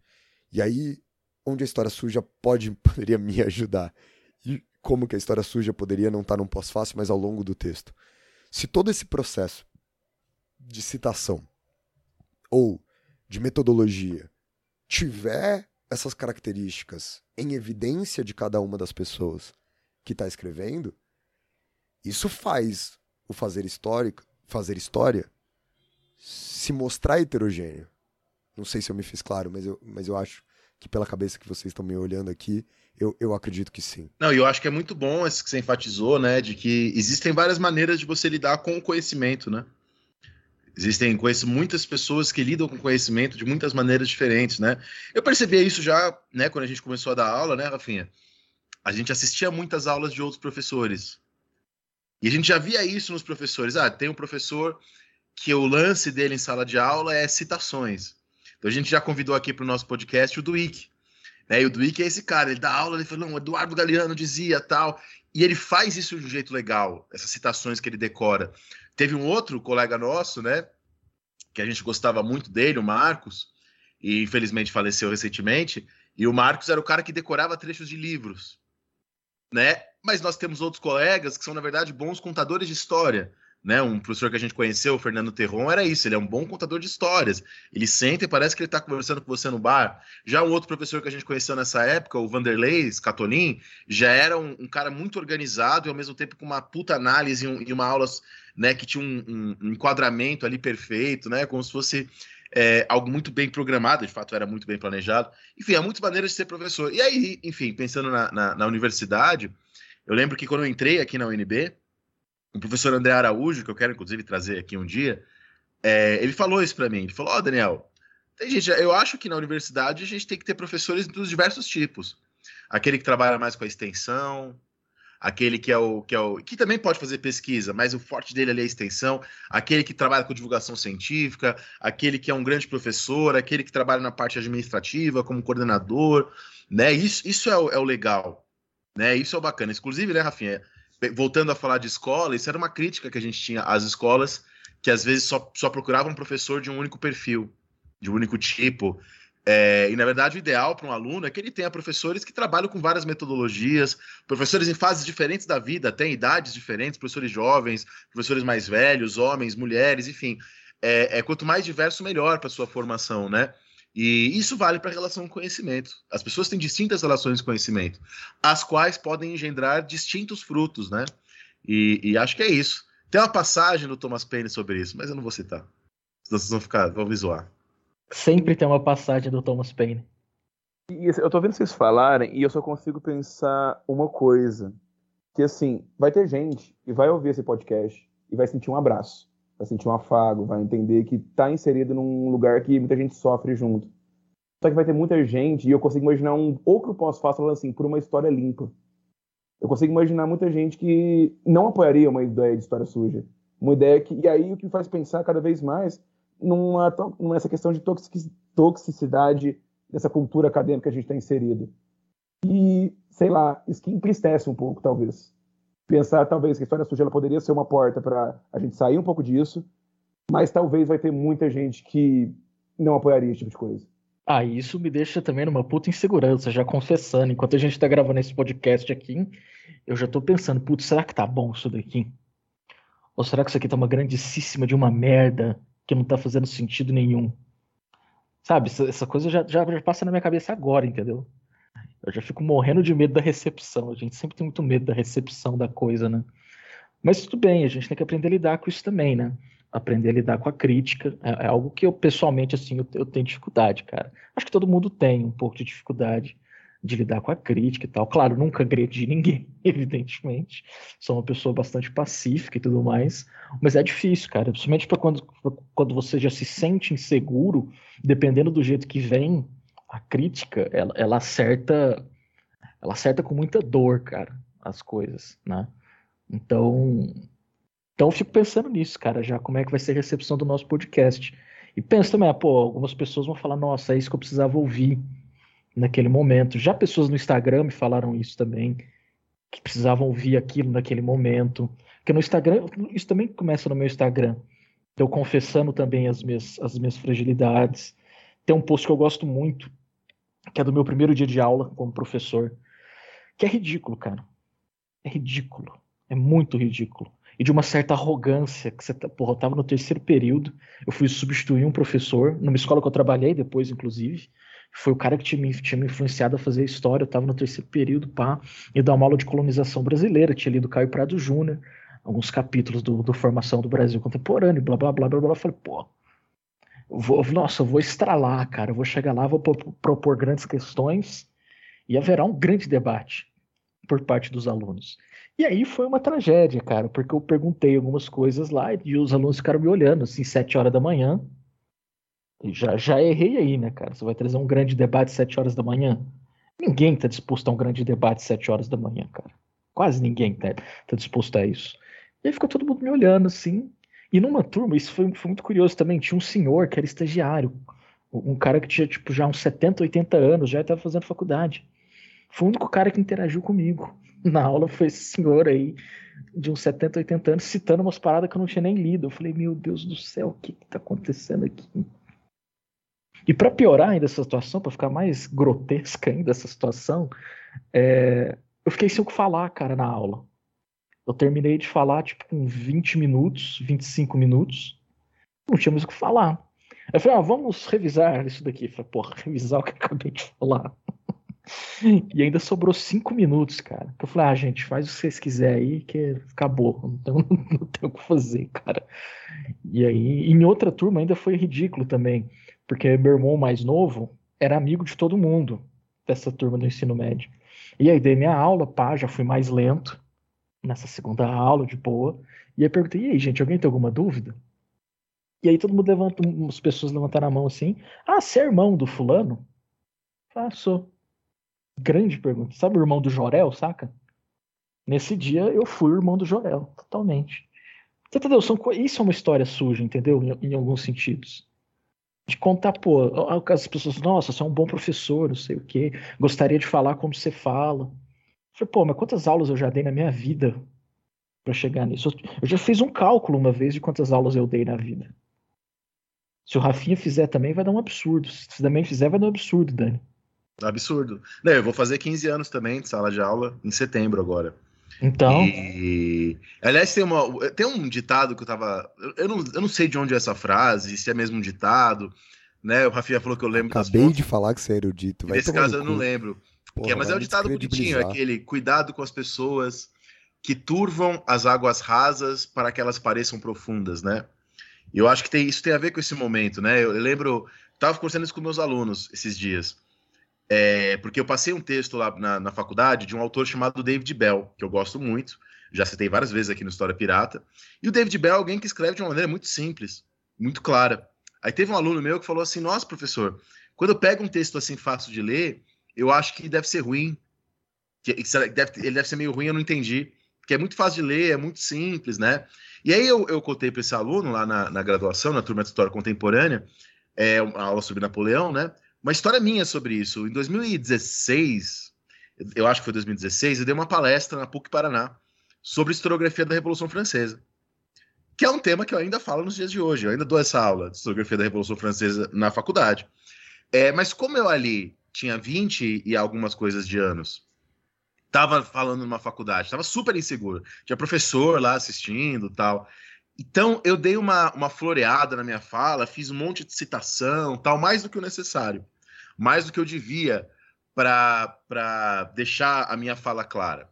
Uma aula minha hoje sobre esse mesmo tema, ela é muito mais limpa, no sentido de é, é, não tem essa, essa coisa que turva, né? Não tem essa, essa, esses enfeites necessários, esses adornos que não precisam, que na verdade era só ali por exibicionismo, e esse exibicionismo que eu fiz lá em 2016 era por insegurança.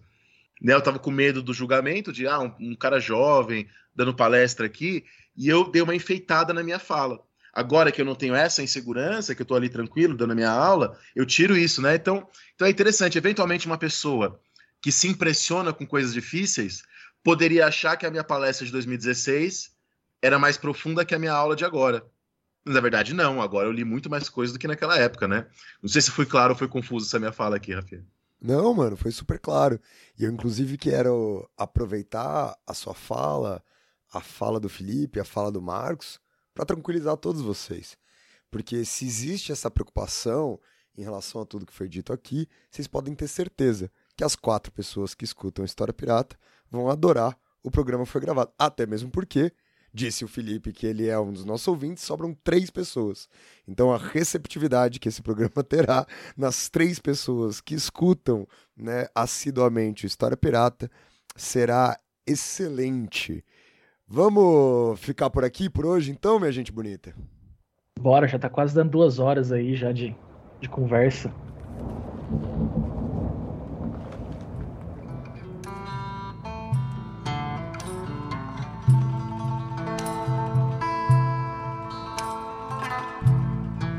É isso então, minha gente. Muito, muito obrigado ao Marcos, muito, muito obrigado ao Felipe. É, desculpa pela presença do Daniel aqui, mas infelizmente ele faz parte é, do, do História Pirata. O Marcos já fez o jabá, mas faz de novo, Marcos. Fala aí onde o pessoal te acompanha. Não, sobre o que o Rafinha falou, eu só tenho uma música pra, pra Ô, Marcos, cantar. fala aí onde a galera te acompanha, como o pessoal. Não, não é à toa que essa música é a música mais cantada nos karaokês. Seu Instagram é no Brasil. importante, né? Para as pessoas saberem. Porque essa música é a expressão do Brasil. Quando eu digo que não quero mais você é porque eu te quero. Quando eu digo que eu não te amo é porque eu te amo. Quer dizer, essa música é a alma brasileira muito expressa aqui. Só queria dizer isso. Eu Seu tenho, Instagram, Marcos, por eu favor. tenho uma história no bar com evidências, cara, que é maravilhosa. Essa história é muito boa, cara. Eu tava num boteco um dia, lá em Uberaba, e aí, nos raros momentos que eu saio de casa, e aí choveu e todo mundo teve que entrar pra dentro do bar. Tinha um cara, entre aspas, discotecando, colocando umas canções lá, e tava todo mundo muito apertado lá dentro. Bons tempos, ainda não existia coronavírus, né? Nesse, nesse dia. E, cara, tava todo mundo lá, e eu cheguei pro cara e falei, toca evidências aí, mano. E, e há um reconhecimento das pessoas. Eu lembro assim de eu olhar para um cara aleatório, assim, um, um cara que tava no bar também, e a gente só fez esse- aquela, aquele aceno com a cabeça, tipo. É isso aí, né? Que você diz muitas coisas com aceno de cabeça ouvindo evidências. Aí você levanta o copo pra pessoa, então quer dizer, existe toda uma antropologia dentro, dentro, dentro de evidências. E aí já quero lançar uma nova tese aqui, já que a gente está falando essas coisas, que a música sertaneja é a epopeia da modernidade brasileira. No sentido de que você tem a transição da cidade para o campo, a grande melancolia da cidade para o campo, e aí você faz chegar no sertanejo universitário. São os netos dessas pessoas que já vivem na cidade e não tem nenhum contato mais com o campo. Então é a epopeia da modernidade brasileira, a música sertaneja. Quem sabe um dia a gente não faz essa, E o sertanejo universitário é a prova de tudo que a gente falou hoje, né? Que nem tudo que é universitário é bom. É verdade. Então aguardem o próximo livro do Marcos aí por uma história sertaneja, subtítulo Historiador Adora Evidências. É lógico, cara. Eu vou... E uma história suja deveria isso no bar. Essa história do bar, entendeu? Pô, tava no boteco, não sei do que, não sei do que. Viu? Uma, uma grande observação histórica pode surgir no boteco. Você tá bebaço ali, sabe, acontecendo alguma coisa. Mas enfim, me siga no Instagram, arroba MarcosFSOliveira, Marcos com U. E, e é isso, gente. Muito obrigado. Fiquei muito feliz, real, com isso daqui. Não, não, não imaginei que essa, essa ideia pudesse frutificar nesse sentido aqui, render um papo de duas horas e tudo mais. Mas assim, fico muito feliz pelas críticas, pelas irritações, pelo carinho de sempre. E é isso aí, gente. Valeu demais. Valeu você, Marcos. E você, Felipe, faz seu jabá, vende seu peixe. Então, galera, pra quem não sabe, eu tenho um canal também de história pública que chama Direto do Forno lá no YouTube. Vocês também podem me encontrar no Instagram com Felipe Forno. Eu tirei o Felipe do Forno por motivos de algoritmo, que eu descobri que. Depois eu conto essa história, mas por causa das letrinhas que contam lá, eu era denunciado. Porque Felipe do Forno, pedo. Isso quebrava meu algoritmo. Eu tive quase a conta cancelada por causa disso. Então, cuidado com o tipo de palavra que vocês colocam. Mas um canal de história pública também. E agradeço demais a segunda participação aqui no História Pirata. Espero que vocês tenham gostado da minha participação aqui de Louro José. Mas foi um prazer estar aqui presente. É isso, gente. Muito obrigado por quem escutou a gente até aqui. Não esqueçam de acompanhar a gente no nosso Instagram, no arroba História Pirata. É isso. Tamo junto e até o próximo programa. Falou, pirataria!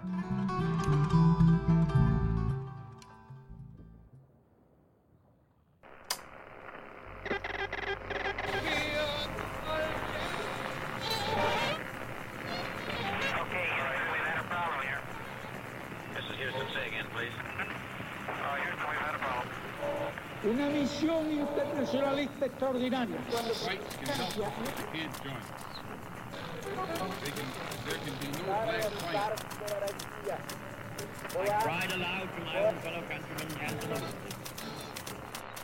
Sua rádio da história.